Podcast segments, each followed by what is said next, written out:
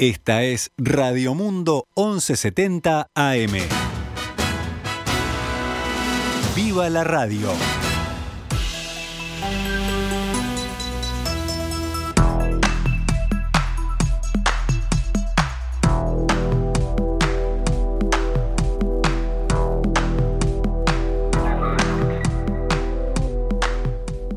12 horas 18 minutos, damos comienzo a una nueva edición de Noticias al Mediodía en este jueves, jueves 22 de julio del año 2021.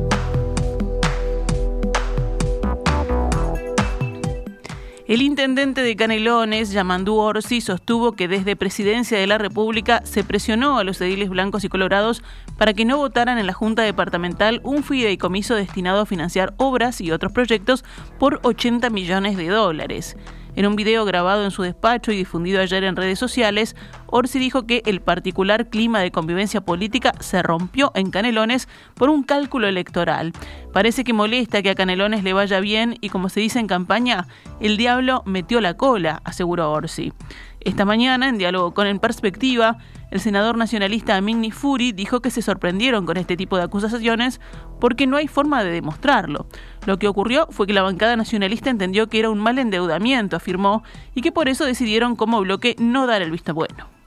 No hubo ninguna injerencia este, para imponer este, alguna opinión por parte del Ejecutivo en esta decisión, que yo creo que eh, ahí parte un poco el, error de la falta de humildad o, la soberbia del gobierno departamental al no haber tenido la capacidad de negociar esa mayoría que se precisa para un préstamo a largo plazo como se precisa, lo que decidió es salir a echarle la culpa a los demás y no asumir el mea culpa de por qué no salió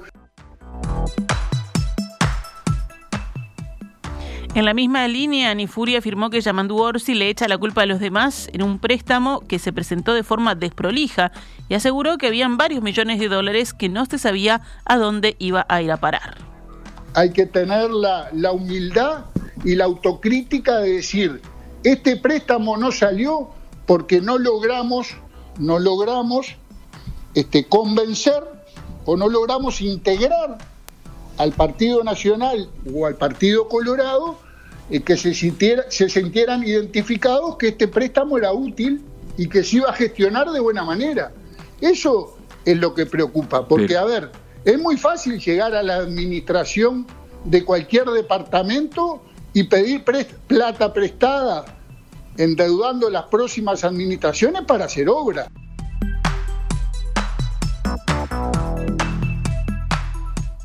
Por su parte, el secretario general de la Intendencia de Canelones, Francisco Leñani, también en diálogo con el Perspectiva, expresó que desde el gobierno departamental creían que estaban ante un escenario que podía llegar a votarse a favor, pero la cosa se dio vuelta a último momento por un pedido de presidencia, dijo.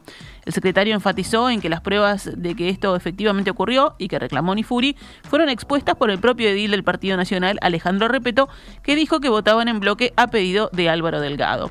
Consultado por los millones de dólares previstos en el fideicomiso que Nifuri dijo que no se sabía dónde iban a parar, Leñani respondió que se había anunciado que en un principio iban a ser utilizados 60 millones y que los otros 20 millones iban a quedar para los corredores metropolitanos o para caminería rural quedan a la espera, pero cuando nosotros hicimos la presentación en la Junta Departamental planteamos como alternativa reforzar el plan de caminería rural. Por parte del Partido Colorado se nos planteó si no se podía presentar alguna iniciativa a efecto de darle un destino específico a esos 20 millones de dólares en caso de que no se destinaran a la obra del corredor metropolitano. La Intendencia respondió que sí. El Partido Colorado lo que planteó fue eh, vamos a darle un apoyo al sector productivo, la mejora de caminos, entradas para los pequeños productores, para los tambos y demás. La, la Intendencia de Canelones eso lo aceptó y quedó consolidada una propuesta eh, venida por parte del Partido Colorado. El Partido Nacional lo que nos planteó, como un sector del Partido Nacional lo que nos planteó como propuesta es, eh, bueno, entonces eh, no lo dejemos condicionado, sino que démosle un destino específico en caso de que la obra de corredor metropolitano no salga. La Intendencia de Canelones eso lo aceptó. Sin embargo, este, llegado el caso no se acompañó. Por otra parte, Leñani aseguró que es difícil tener una mirada optimista sobre nuevas posibilidades de negociación, ya que después de tanto esfuerzo y trabajo todo cambia por un pedido de presidencia, pero que aún así, como gobierno departamental, van a seguir teniendo diálogo abierto con la oposición. Por último, Leñani aseguró que pese a que el fideicomiso no fue aprobado, el gobierno departamental va a trabajar en obras de infraestructura como le prometió a la Comuna Canaria. Los perjudicados somos las, son las Canarias y, los canarios, no hay otro perjudicado en esto. Ni Intendencia de Canelonín ni Intendente Onsi no están victimizados. Nosotros vamos a trabajar, vamos a hacer obra, vamos a recorrer el territorio, vamos a estructurar un nuevo plan de obra con los municipios y vamos a terminar ejecutando obra eh, a lo largo de todo el periodo de gobierno. que los vecinos y vecinas de Canelones se queden tranquilos que vamos a hacer obra en el departamento, pese a este revés que, que, que, que bueno, que por parte del gobierno, que, del gobierno nacional. La mesa sindical coordinadora de entes está llevando adelante en la jornada de hoy un paro con movilización que comenzó a las 9 de la mañana y culminará a las 14 horas con un acto en las inmediaciones del Palacio Legislativo en reclamo de trabajo por ingreso de personal y presupuestaciones. Esta mañana se realizó una concentración frente a Torre Ejecutiva y la marcha se dirigió al Palacio Legislativo donde desde el martes la mesa tiene instalada una carpa. Juan González, dirigente del gremio postal y coordinador de la mesa, en diálogo con el portal del PIT-CNT, había denunciado el peligro que atraviesan algunos servicios públicos, con oficinas vacías, maquinaria parada y sin que se cubran las vacantes, sin ingreso de personal y con acuerdos y concesiones con empresas privadas a las que se les entrega la soberanía, dijo el sindicalista. El presidente Luis Lacalle Pou se reunió el domingo en forma reservada con sus ministros en la residencia de Suárez y les dijo hay que definir una estrategia conjunta para defender la LUC. Según consigna el diario El País, el presidente dijo a su gabinete que la ley de urgente consideración fue un buen acuerdo que ahora se ve amenazado por la intención del Frente Amplio y organizaciones sociales de derogar parte de su articulado. Una fuente citada por el mismo medio señaló que el mandatario pronunció un discurso breve pero directo con miras de alinear la tropa por las dudas. La calle Pou pidió que se dé un mensaje claro de lo que se ha logrado con la LUC, en especial en seguridad. Pasamos a noticias de la emergencia sanitaria. Ayer continuaron bajando los indicadores de la pandemia de COVID-19 en Uruguay. Fueron detectados 238 casos nuevos en 8.112 test, lo que representa una tasa de positividad inferior al 3%, concretamente 2,93%. La cantidad de personas cursando COVID-19 descendió a 3.495. La cifra de pacientes en CTI se redujo ayer a 96. Mientras tanto, ayer hubo nueve fallecimientos de personas con COVID-19. En cuanto al índice de la Universidad de Harvard, ahora quedan solo Paysandú y 33 en la lista de departamentos en el nivel de riesgo de contagio naranja. En la noche de ayer arribó al aeropuerto de Carrasco un nuevo lote de vacunas Pfizer BioNTech. Son 120.510 las dosis que arribaron. Según indicó Presidencia, estas nuevas dosis se destinarán a los adultos mayores, embarazadas, adolescentes y en la campaña Barrio a Barrio. Otros temas del panorama nacional. En una audiencia judicial realizada ayer, Presidencia de la República entregó a los senadores del Frente Amplio el documento solicitado mediante un pedido de acceso a la información pública sobre el acuerdo entre el gobierno y la empresa Nazi. Luego, en una declaración conjunta, los senadores Frente Amplistas denunciantes, Mario Vergara, Eduardo Bonomi y Charles Carrera, expresaron que durante la audiencia se pudo confirmar, por las representantes legales de Presidencia, que no hay un expediente administrativo que contenga informe alguno, ni jurídico ni económico, que sustente una decisión de la magnitud del acuerdo firmado. La representación del gobierno expresó que no todo dictado de un acto administrativo requiere la formación de un expediente. El juez del caso, Carlos Aguirre, archivó la demanda por falta de objeto, según consignó la diaria, basado en que Presidencia finalmente entregó el archivo solicitado y negó que existieran otros antecedentes administrativos. Ministro de Defensa Nacional, Javier García, opinó ayer que corresponde una reparación económica para las víctimas o las familias de quienes fueron víctimas de la guerrilla. Creo que corresponde también la reparación económica para las familias, no importa si de civiles o militares, dijo García en Radio Espectador. Según el ministro, ser militar no disminuye su condición de víctima de la guerrilla. Es un servidor público asesinado o mutilado por el solo hecho de defender la constitución de la República, acotó García. Martín Couto aceptó la propuesta del sector IR del Frente Amplio para que se maneje su nombre como candidato a presidente de la coalición de izquierdas. Couto, de 32 años, dijo, según la diaria, que la idea es utilizar la elección interna de diciembre como un mojón que potencia al Frente Amplio y que lo saque de determinada inmovilidad. Sería interesante que el FA mostrara caras de varones y mujeres jóvenes que puedan conectar con otras emociones, opinó el dirigente de IR. Alejandro Zavala, dirigente del mismo sector, explicó: Nosotros proponemos a Martín sobre la base de que otros, de que a otros le parezca bien con el objetivo de abrir la competencia. Esta mañana en la tertulia, Couto se refirió a lo que él concibe que le hace falta al Frente Amplio para una renovación. Y bueno, yo creo que, por ejemplo, la, la educación y vinculada a la ciencia y tecnología es clave. Entonces, el país ha discutido mucho. Bueno, eh, debería ser un objetivo, y esto lo tiro como una cuestión este, que, no es nueva ni mía, universalizar no solo la educación secundaria, sino la educación terciaria y junto con eso lograr que la gente estudie toda la vida, de distintas formas, este, con formatos más formales o más informales, pero venimos en el, mundo de la incertidumbre implica que uno esté capacitado, y, lo miro aunque no se sepa en el Zoom, lo miro mucho a Miguel, uno esté capacitado para aprender y para ser, ser capaz de aprender lo que necesita frente a cuestiones que hoy no nos imaginamos. Me parece que en ese sentido hay un desafío enorme, creo que hay un desafío también que tiene que ver con eh, la, yo lo decía en la nota, la paridad de género, la convivencia democrática intergeneracional. El Frente avanzó mucho en cuestiones de paridad de género, pero parece que, a la interna nos cuesta asumirlo del todo. Este, y ahí hay, hay desafíos muy grandes. La senadora nacionalista Graciela Bianchi asumirá pasado mañana, sábado, la vicepresidencia de la República durante una semana. Bianchi sustituirá hasta el 30 de julio a Beatriz Argimón, que viajará a un evento de la Organización de las Naciones Unidas en la ciudad de Roma.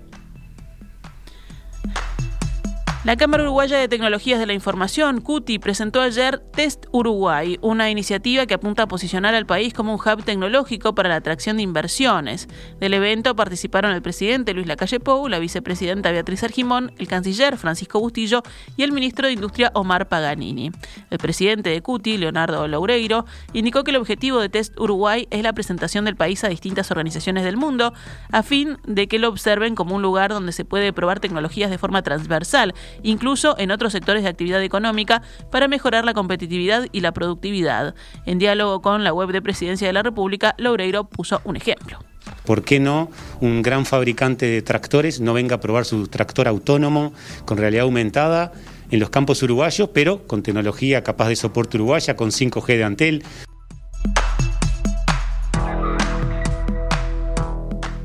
Por su parte, el ministro de Industria señaló que esta estrategia plantea dos objetivos, que nuevos emprendimientos internacionales se establezcan de forma permanente en el país y que los productos nacionales puedan probar su capacidad antes de enfrentarse al mercado global. El Ministerio de Economía y Finanzas y el Ministerio de Desarrollo Social emitieron un comunicado hoy donde informaron las medidas de atención social para que se mantendrá en el mes de agosto y el refuerzo económico destinado por primera, para primera infancia, debí decir. En tal sentido, el comunicado indica que en el marco de los recursos económicos que el Gobierno Nacional definió destinar a la primera infancia a partir de septiembre y hasta diciembre inclusive, se brindará un complemento mensual de 2.500 pesos para niños de 0 a 3 años que son destinatarios de la asignación familiar Plan Equidad. Este complemento engloba aproximadamente a 70.000 niños de esa franja etaria, señala el comunicado.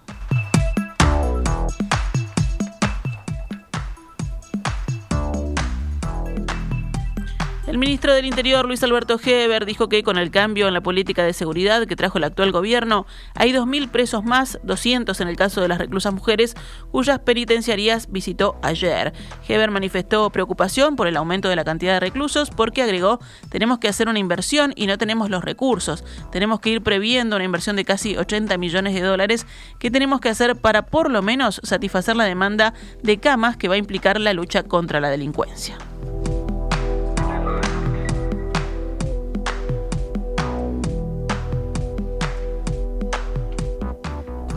Actualizamos a cuánto cotiza el dólar a esta hora en la pizarra del Banco República. 42 pesos con 60 para la compra y 45 para la venta.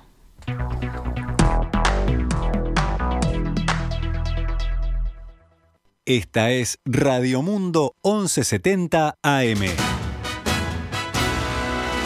¡Viva la radio!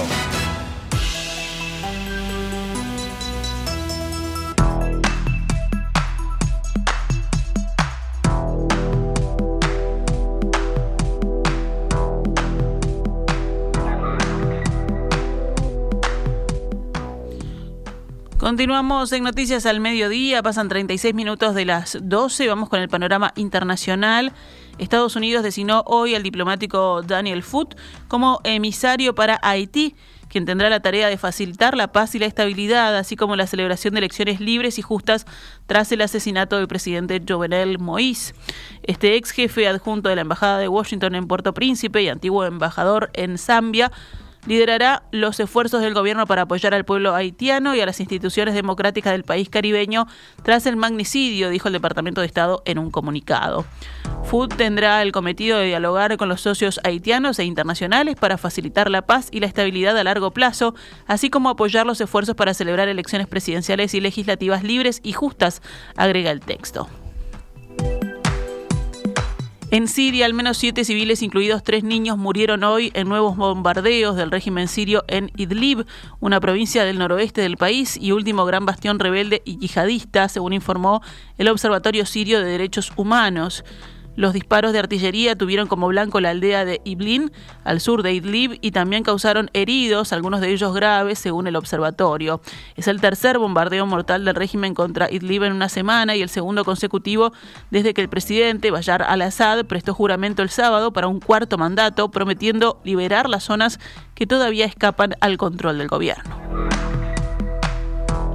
En Ecuador, dos motines carcelarios dejaron al menos 21 muertos, según informó la Fiscalía. Se realizó el levantamiento de 13 cadáveres tras los enfrentamientos registrados ayer miércoles al interior del Centro de Rehabilitación Social de Cotopaxi, en el centro del país, señaló la Fiscalía en su cuenta de Twitter. Los cuerpos fueron trasladados al Departamento Forense de la vecina localidad de Ambato, en la provincia de Turujagua, mientras continúan los trabajos en la prisión. La Fiscalía agregó en otro tema que los choques dentro de la penitenciaría del litoral en la provincia de Guayas, el suroeste, dejaron ocho privados de libertad fallecidos, con lo que suman entonces 21 muertos en ambos motines. Entrada la noche del miércoles, el Servicio Nacional de Atención Integral a Privados de Libertad había reportado 18 muertos en ambas cárceles y alrededor de 50 heridos, entre ellos uniformados. Este jueves la policía ecuatoriana reportó en la misma red social un intento de fuga del Centro de Rehabilitación Social de Cotopaxi. Pasamos al panorama deportivo. El clásico decisivo para avanzar a cuartos de final de la Copa Sudamericana se jugará esta noche en el Estadio Campeón del Siglo. Nacional arranca con la obligación de hacer dos goles o quedará eliminado. El partido de ida, recordemos, lo ganó Peñarol 2 a 1, por lo que hoy le sirve el empate e incluso la derrota 0 a 1 para clasificarse. La definición será por penales y al cabo de los 90 minutos ganará Nacional 2 a 1. En esta fase no existe prórroga de 30 minutos. Así que el partido se disputará a las 21 y 30 horas allí en el campeón del siglo. Anoche se clasificaron a cuartos de final de la Sudamericana Sporting Cristal de Perú, que eliminó a Arsenal de Argentina, Bragantino brasileño, que eliminó a Independiente del Valle ecuatoriano, y Libertad de Paraguay, que dejó por el camino a Junior de Barranquilla, Colombia. La ceremonia inaugural de los Juegos Olímpicos de Tokio será mañana viernes desde las 8 de la mañana, hora uruguaya. La primera participación de deportistas uruguayos en los Juegos será mañana viernes a última hora de la noche. Bruno Cetraro y Felipe Kluber competirán en remo doble, doble par, debí decir, peso ligero, desde las 23.20 hora uruguaya de mañana viernes. Esta mañana en Radio Oriental el subsecretario de Deporte Pablo Ferrari decía que el presidente Luis Lacalle Pou mantuvo una charla vía Zoom con los deportistas, los atletas olímpicos uruguayos, para darles ánimo y que bueno, próximamente este, se difundirá en las redes.